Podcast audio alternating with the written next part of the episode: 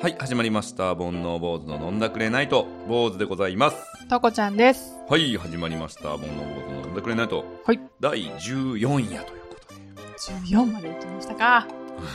す中途半端な数字やけどな 節目感出してるけどそれを言うなら15ですよね。そうだよなせめてなせめて5刻みがいいなじゃん、別まあ言うに。なねもうはいあのね、うボんンさん。このはい前、はいスパイスカレーを作ったんですよ。スパイスカレカレールーを使わない、ーうんちゃんとスパイスから作ったやつへえを作ったんですうけんうど、いんや、ほんとカレーって美味しいね。うんうん私、カレーにね、梅肉入れるの大好きなんですよ。めっへえあえー、あとちゃぴったり合うから。ぴったり合うのぴったり、もう、やっと100になったかって感じ。本当はい。どのタイミングであ、もうルーを作るときに、梅肉をこうほぐしたやつを入れたり、食べるときに、あの、梅干しと一緒に食べたり、ご飯と梅干しとカレーのルーで、ごちゃっとして、一緒に食べると、この酸味がね、酸味と塩味がね、うんいい感じにルーの辛さと混ざって、うん三位一体になっすてるわごけくや美味しい。かぶっちゃっせやなた、かぶっちゃったいいところで。 もう一回やろうか やだ酸味と、塩味うとん、辛さ辛さが三味一体今日はもう帰りましょう帰ろ さ肌寒くなってきた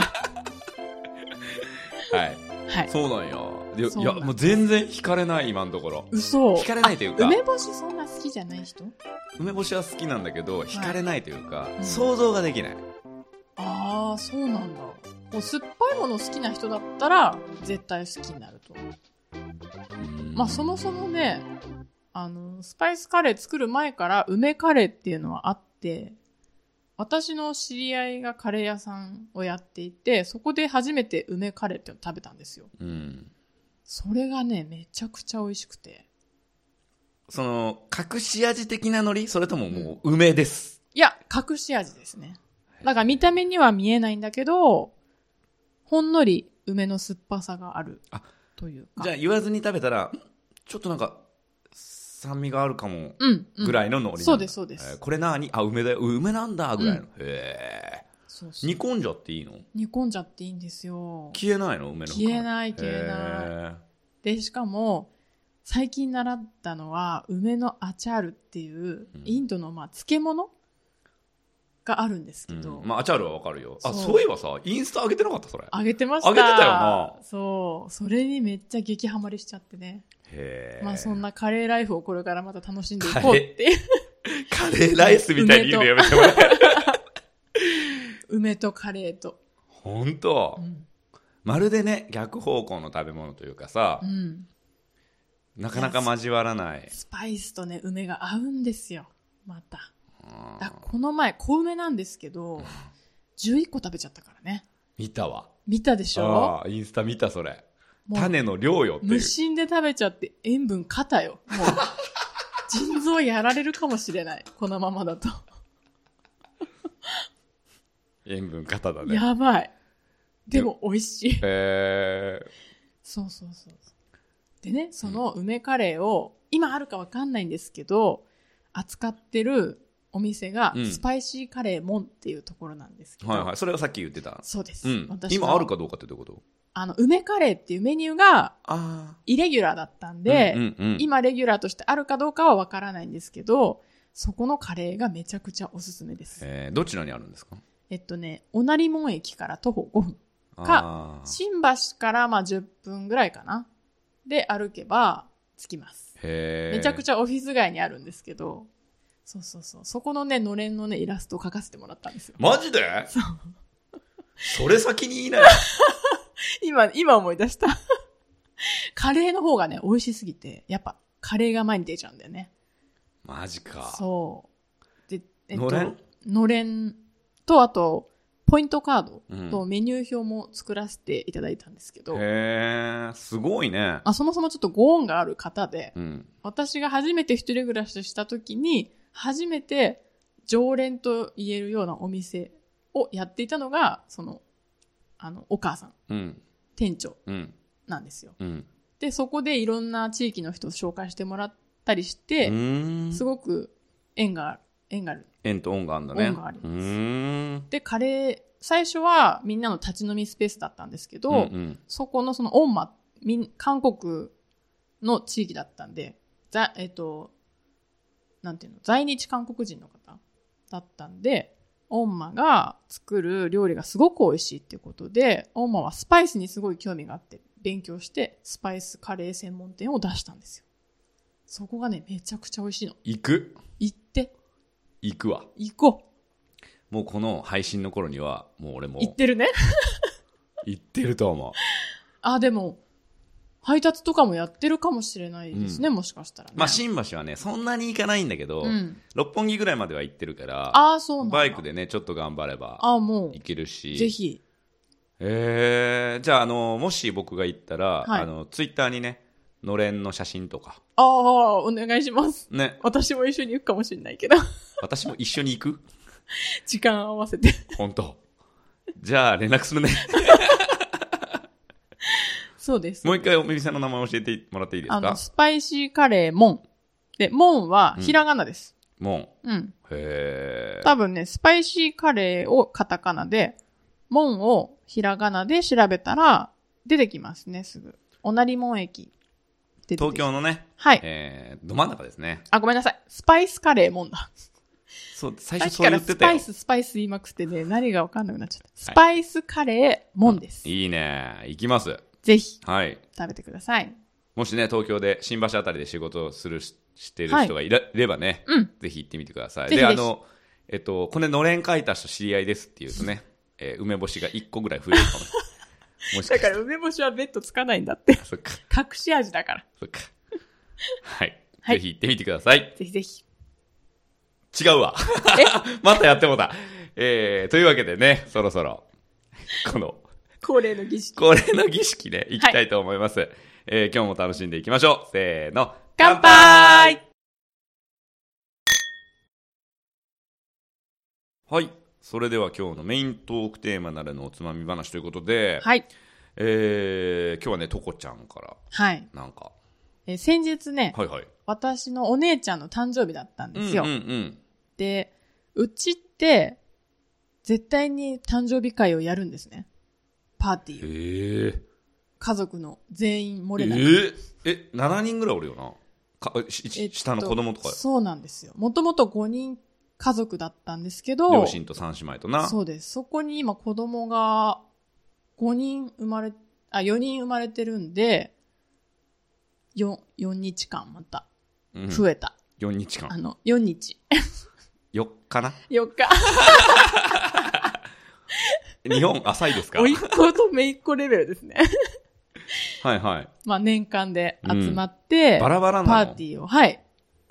同じ月、あ、同じ月の人は合同でやります。さすがにうな。ん。でも、やっぱり子供の日メインにしますね。ああ、そうだね。うん、例えば、甥いっ子と私の誕生日月が同じだったら、甥いっ子がメインだよっていう時は、ついでにとこちゃんもねっていう感じで子供を立ててあげる。なるほですどけね。どはいは結構みんなバラバラなんで、その都度都度い。集じゃあまってもまうす。、年中パーティーしてんだい。や上半期結構集まり多い。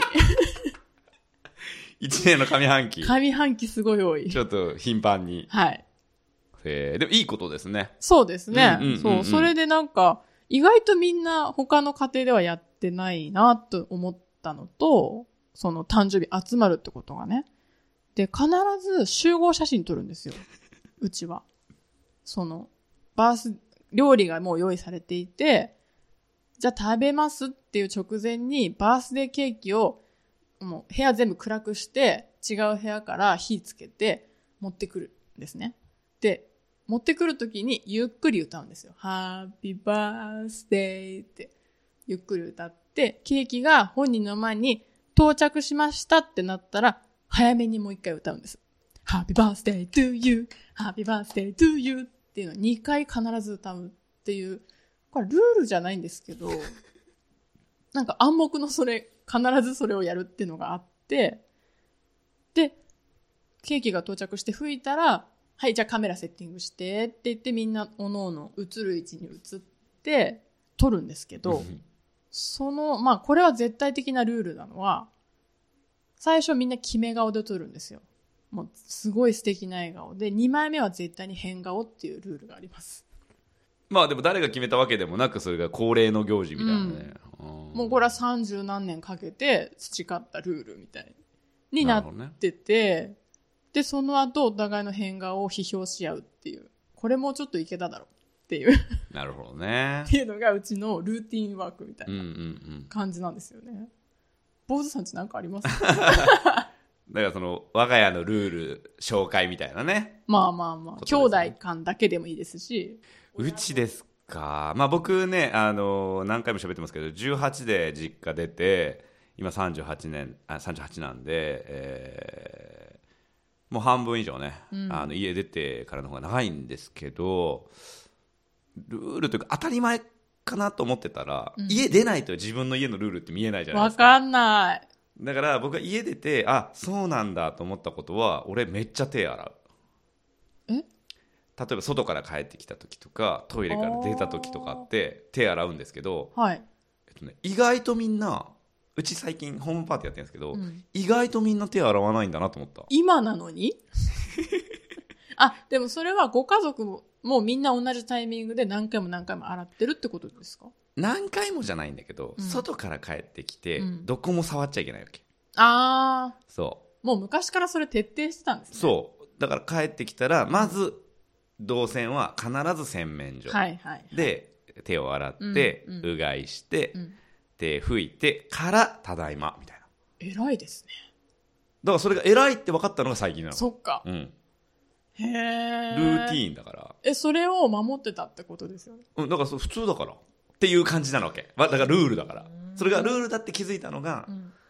最近へえ。みんな手洗わないんだねと思ってあとほら、男の子ってもう騒がしいから、帰ってきたらすぐ遊びたいじゃないですか。だああからなるほどね手洗えよって言っても洗わない子の方が大半な気がするけどそれでも多分守ってたんでしょうねうん、坊主さんはうち母親が、うんえっと、保育士なんですよもともとうんうんうん今はしてないんですけど、はい当時保育士さんなんでそういうなんかなんていうんだろうなしつけっていうんかなあーはすごくきつかったと思あ厳しめうに、うんあだからちゃんと守れてたんだうんう偉いですね怖かったからね うちの母ちゃん怖かったねそうなんだ、うん、へー今も怖いもん だから喧嘩するんでしょそう、そうなんうだん、まあでもおかげさまでね、うんあの健康だしおかげさまそうでですねそういうのが普通になったから、そのコロナ禍になっても別に今までと同じことやってるから何の苦もないですね何の苦もない、ねうん、だからみんなが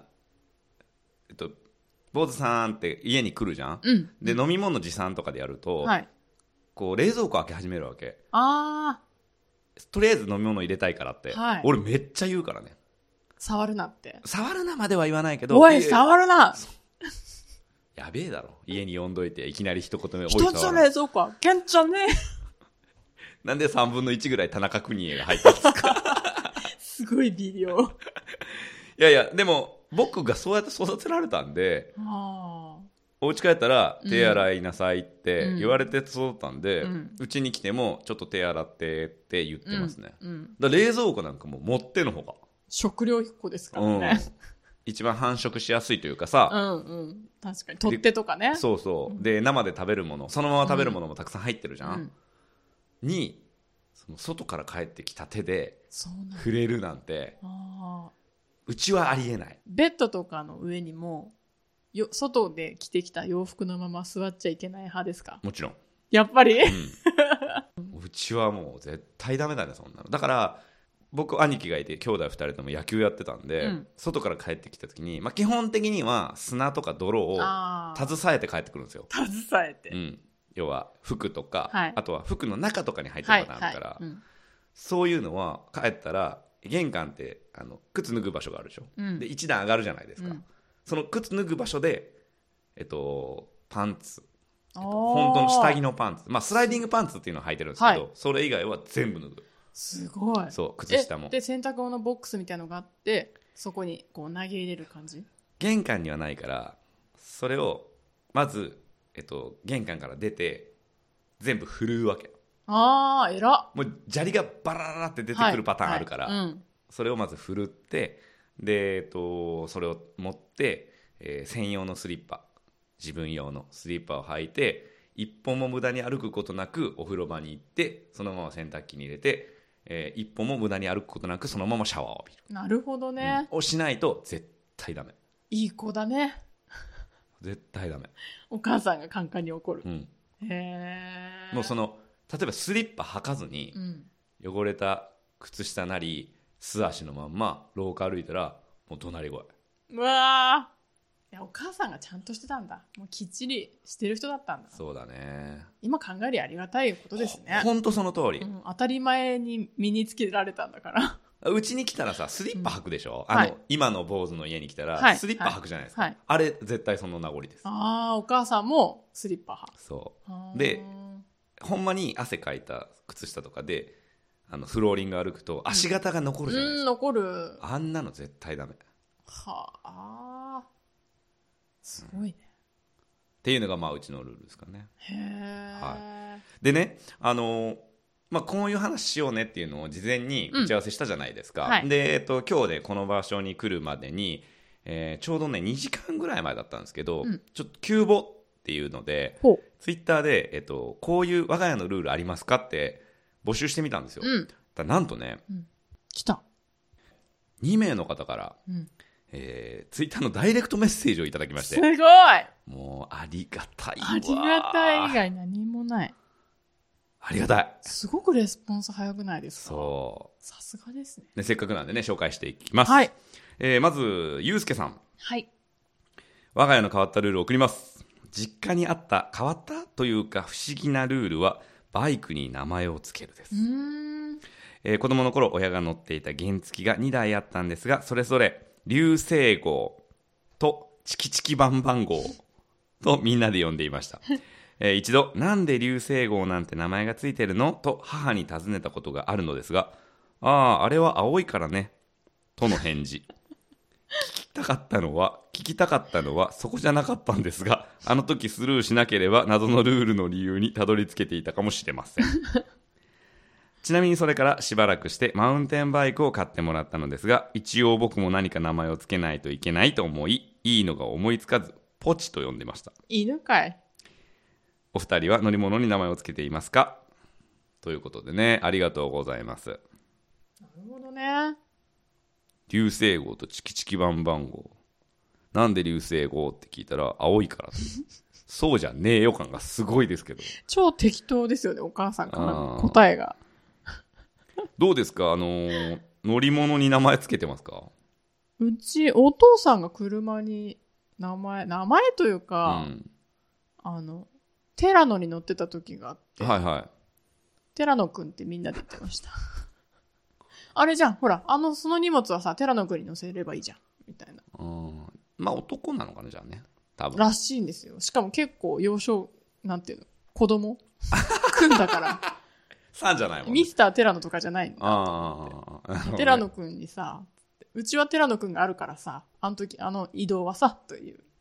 会話に普通にテラノくん。へえまあでもあるかなうん。あ、でもうち結構、つけるかもなう。ん俺あのー19からうん。 30ぐらいまで30歳ぐらいまではい。 19歳から30歳ぐらいまで同じバイクに乗ってたんですけどそいつは薬師丸って呼んでましたね渋くね。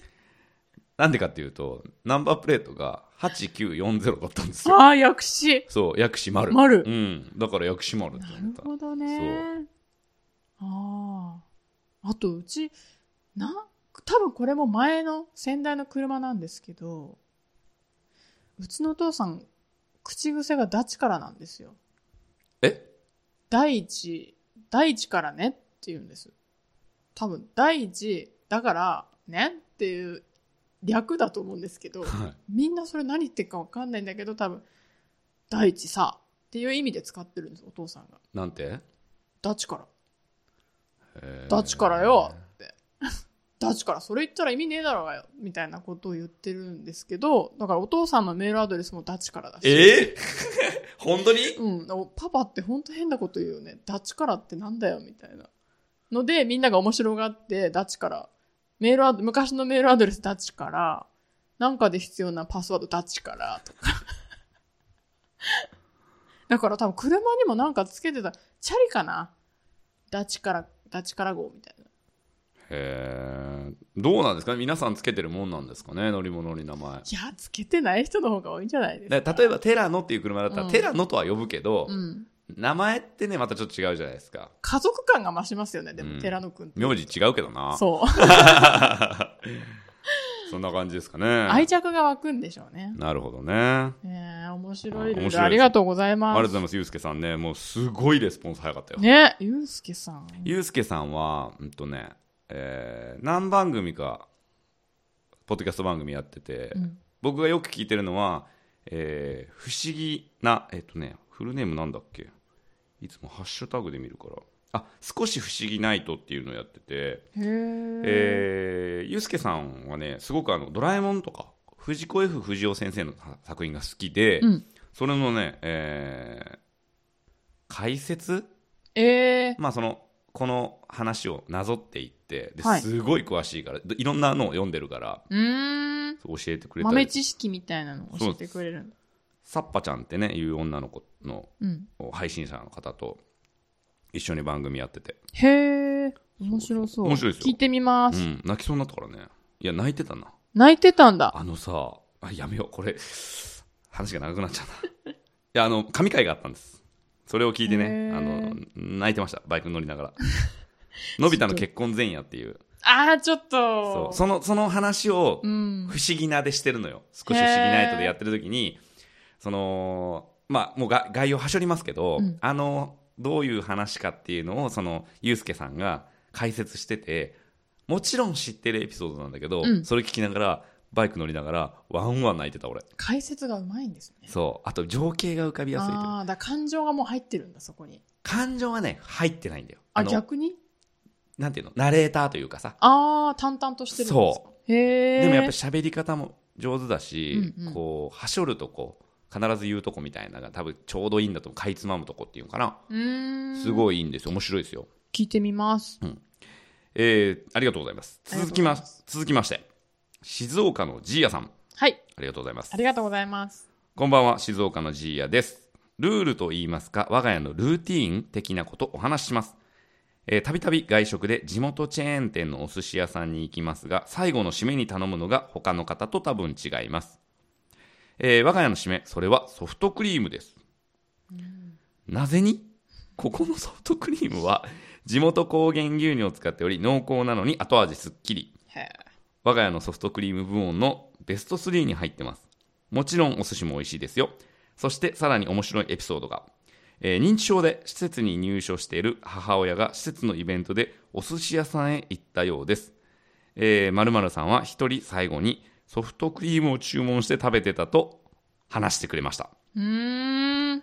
ソフトクリーム好きな母親、認知症でもそれだけは忘れてなかったみたいです。ということで。すごいえールーティーンというかもう細胞に、細胞に覚えられてるそういうことですね細胞に染みついてる。うんへえ、それちょとっと食べたいな。うん、それと一緒にね、あの、お寿司のし写真なんうかわーもお送っていただいあて、絶対美味しいやつ。で、ソフトクリームの写真もね、送ってくれシて。ンプルですねう。ん。いいですね、そういう。え、美味しそう。これ、あの、お寿司の写真わざわざ送ってくれたんですけど、うんこれ絶対ちょっといい店よね。え、絶対いい店でしょ。ね、地元チェーン店とは言うけど、多分え、結チェーンなの構、うん。なんか、回らない寿司屋で結構いいとこっぽいうん。く見えますけどね。回らないかもしんないじゃん。うん。あの、チェーンでもね。そっうか。ん。だからわかんないけど、なんかすごくね、美味しそうなお寿司ありがとうございまへーえ、すそ。れは静岡なんですか静岡のジーヤってことは。そうですね地元のチェーン店なんで、へーまあ、どこまでね静岡県だけなのかもうちょっと広がってあるのかわからないですけど、ちょっと行ってみたいですね。そこね、はもし、差し支えなければ店の名前なんかもね、うんえー教えていただければ、ぜひぜひ。まあでもお寿司の締めにソフトクリームはちょっと変なわかっなか食べない。ねいきなり和から洋に行ってますもんね。えうんまあよくあるのはさ、うん。巻き寿司で締めるとかさ乗り物で締めるっていうのとかね乗り物ってそあうなんだの海苔ねうん、うん。巻いてあるので締めるとかは、えー。定番は定番というかまああのお酒飲みのね、でがちょっといいお寿司屋さんに行くと2だったらまずは刺身から食べるねうーん。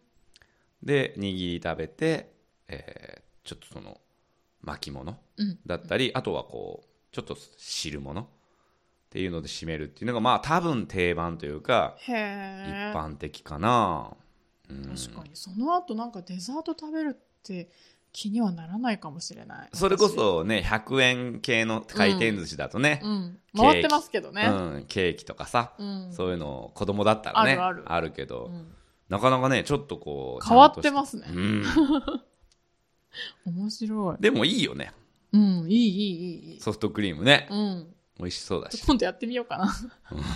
せやな 静岡行くか 行きますか。でも行く価値があるぐらいのさいや、行ってみ美たい。味しそうなお寿司だよねうん、静岡行ったらね、うん、ちょっとチェックして行きたいですね。だから夜はねお寿司で昼は爽やかのハンバーグ食べてなハンバーグなの爽やかって知ってる知らない。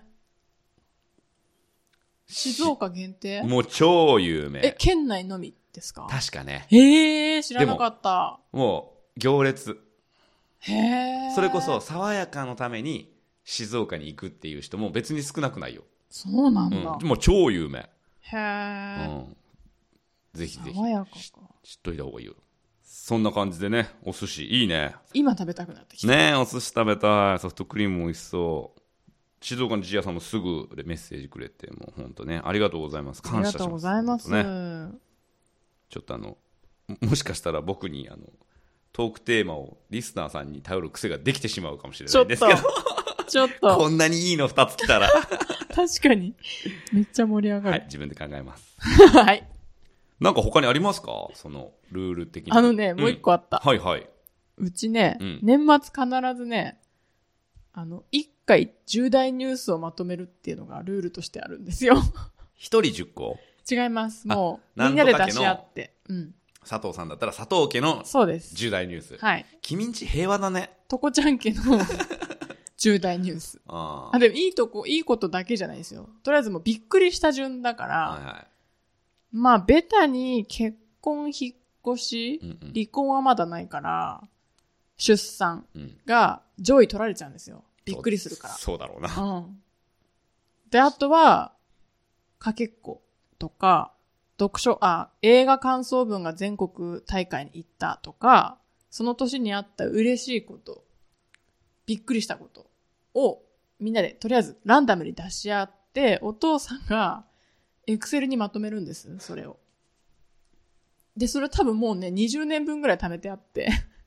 で、毎年みんなで、ああでもない、こうでもないって言いながら1位からどんどん決めていく。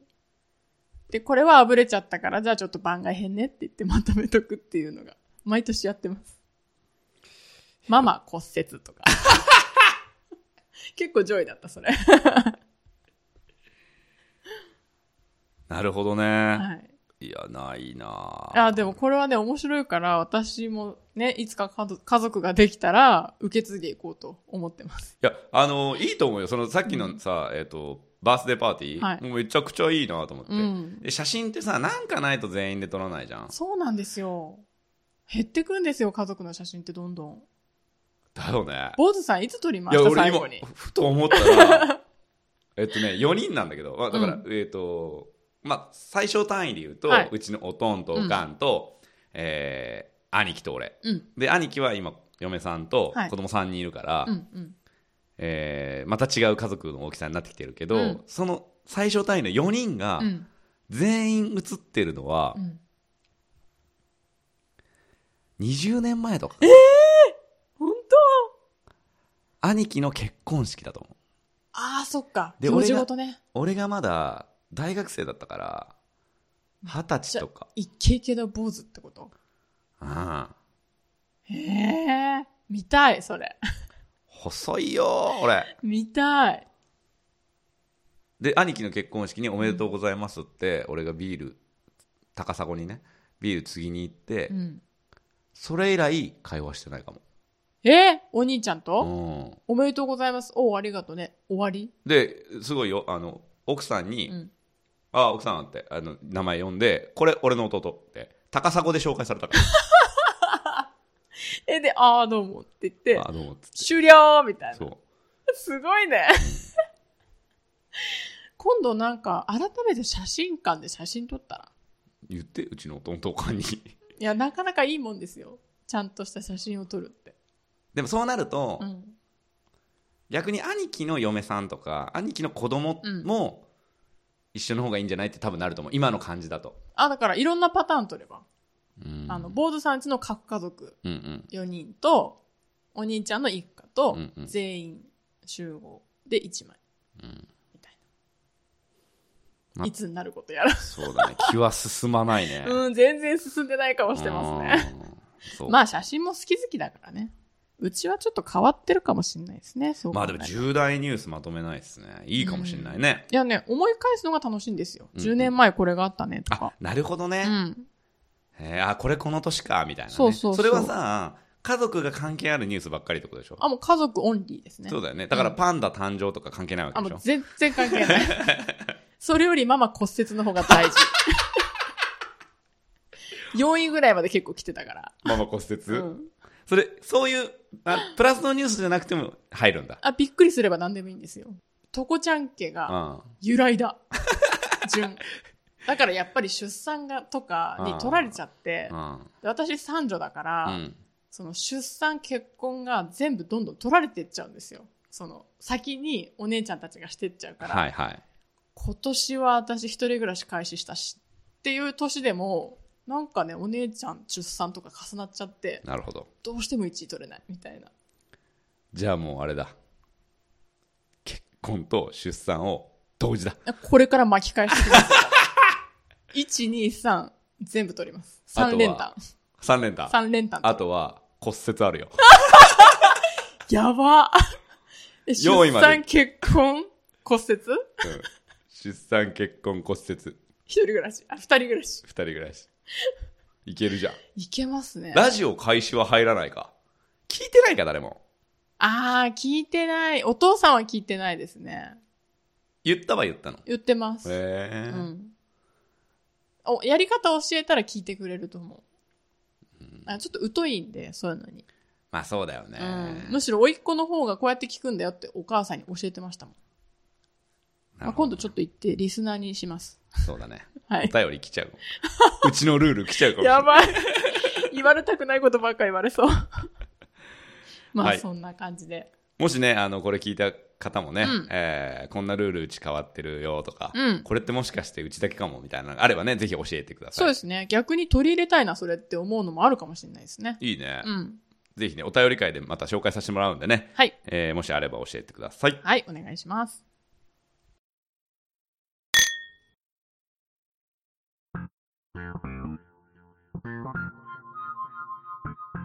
はい、それでは今日もこのコーナーで締めていきましょう。はい。今日のとこちゃんイングリッシポーュポーとこいん、ポーととここいいん、ん、ととここいいんん。。今日のとこちゃんイングリッシュは、はい。 It's none of your business. It's none of your business. It's none of your business. Yeah. あーすえ、い It's none of your business. Or, it's none of my business. それは私の仕事じゃないわ。違うな、ビジネス。でも、直訳するとそれ。うん、だよね。ということ要はす、るに、要するに、やりません。やらなくていいわよ。そっていう感じ。う。あなたには関係ないことです。ああ、ああ、ああ。なるほどっていね。うのが、It's none of your business。えーどういう時に使うんですかうんとね、まあ、いろんな、えっと、シーンによって変わるんですけど、うんうんまずは関わりたくない、巻き込まれたくないっていう時に、It's none of my business うん。うんうん。私は関係ない。巻き込まないでっていう意味で使う。で、この、It's none。N-O-N-E で none なんですけど、これは No とか Not よりもさらに強調した言い方。何一つない。少しもないっていう意味なので、強いです、すごく。だから、あ、お構いなくっていう感じには使えません。なんで、これを言ったら相手が結構ひるむぐらいの強さを持っているということを覚えて使いましょう。強めの打ち消しだよねだからねそうそうそうそう。例えば、例えばですね、私が彼氏と別れたりとか、Hey, トコちゃん、you broke up, yeah! みたいなこと言われたら、Hey, it's none of your business. あんたに関係ないでしょって。こう余計な首を突っ込んでくんじゃないよっていうことでも使えるし、あとは、まあ、その人がやってることを黙認する。もうお好きにどうぞっていう、ほっとく。私は関係ありませんからっていう意味でも使えるし、それその場合はその場合は前になるわけですか、そうですね。It's none of my business. なんか、向こうが、例えば、こういうことしようと思ってるんだけど、っていう風に言われても、ああ、It's okay, it's none of your business. It's none of my business. みたいな私に関わらず、どうぞお好きになさってくださいって、こう、ちょっと突き放すうん言い方。なるほどあるいは、こう、出しゃばるようなことを言うけれどもっていう時にも使えますね。Hey, it's none of my business, but you need sleep. とうか、んなんか本当関係ない私が口出すようなこと言うけど、寝た方がいいよとか、ちょっと顔色悪いよとか、出しゃばっちゃってごめんねっていう時にも使えます。なるほどね面白い、はい。跳ねのけたいこといっぱいあるじゃないですか。うん、そう、首突っ込んでくるな、この人とか、いう時に使いましょう。なるほどね It's none of your business. hey, Bozu, it's none of your business, okay? Shut the fuck up, みたいな。いやはいそんな感じですかねはい。はい、えー、いきましょう。この番組では、えー番組の感想、トークテーマ募集しております。えー、Twitter で漢字で煩悩、カタカナで坊主、煩悩坊主のアカウントにメッセージいただくか、E メールアドレスが bonoubose、アットマーク gmail.com、ボンドボーズ、アットマーク gmail.com にメッセージいただければ、こちらで紹介させていただきます。ということでね、えー、ツイッターの場合はね、ハッシュタグ、盆内、煩悩の盆にナイトのない、つけて、つぶやいていただければね、えー10回に1回ぐらいお便り会やってて、そこで紹介しますんでね、ぜひ感想ね、感想嬉しいんだ。感想嬉しいんだ。嬉しい。ぜひ欲しいですね。はい。あの、ちょっとお手間ですが、ぜひよろしくお願いします。あの、ツイッターにも即答してくれたりして、本当にありがとうございます。本当あれのゆうすけさんとね、えー静静岡岡ののじいやさん、うん、助かります。は本い当ありがとうございます。えー今後もね、あの、みんなで作っていく番組なんでね、はい。 ちょっと待って。んなんか依存してるかたまにはね、こういう話してよみたい なのたまね、にはうん。たまにはもらえればね、はい。はい、楽しみにしてます。はい。はい、今日はここまで、また次回、さようなら。さようなら。